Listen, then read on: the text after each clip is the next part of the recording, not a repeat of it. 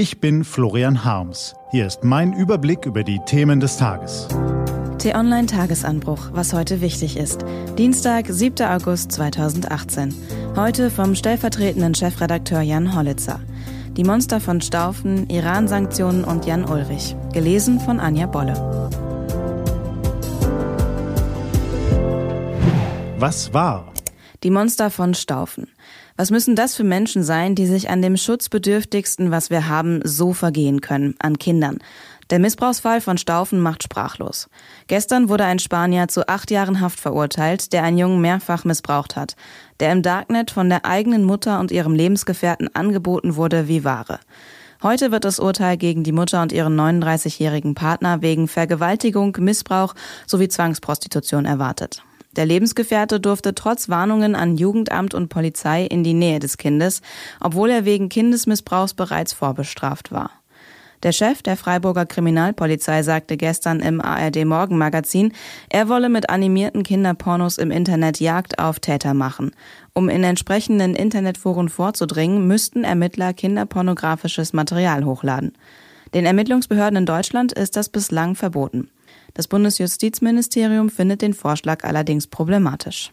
Die Wehrpflichtdebatte. Annegret Kramp-Karrenbauer sah sich gestern Abend zu einer Klarstellung gezwungen. Die CDU-Generalsekretärin hatte die Debatte über eine allgemeine Dienstpflicht angestoßen. In ihrer Partei gebe es dazu noch keine einheitliche Linie. Man stehe am Anfang, sagte sie gestern im WDR. Es könne auch sein, dass man mit einem verpflichtenden Dienst nicht weiterkommt. Dann müsse man aber vielleicht verstärkt über das Thema Ehrenamt reden. Insbesondere über attraktivere Anreize und Fördermittel für Menschen, die sich freiwillig engagieren. Das Verteidigungsministerium in Berlin betonte derweil, es gehe nicht um eine Rückkehr zur Wehrpflicht. Ministerin Ursula von der Leyen begrüße aber die aktuelle Diskussion über eine Dienstpflicht als sehr hilfreiche und gute Debatte. Was steht an? Die T-Online-Redaktion blickt für Sie heute unter anderem auf diese Themen. Heute treten einige US-Sanktionen gegen den Iran wieder in Kraft. Der Europäische Gerichtshof urteilt über die deutschen Einreiseregeln für türkische Staatsbürger und der nächste Hitzetag mit bis zu 39 Grad wird erwartet. Diese und andere Nachrichten, Analysen, Interviews und Kolumnen gibt's den ganzen Tag auf t-online.de. Was lesen? Wenn Sie möchten, unter t-online.de-tagesanbruch gibt es drei Lesetipps für Sie.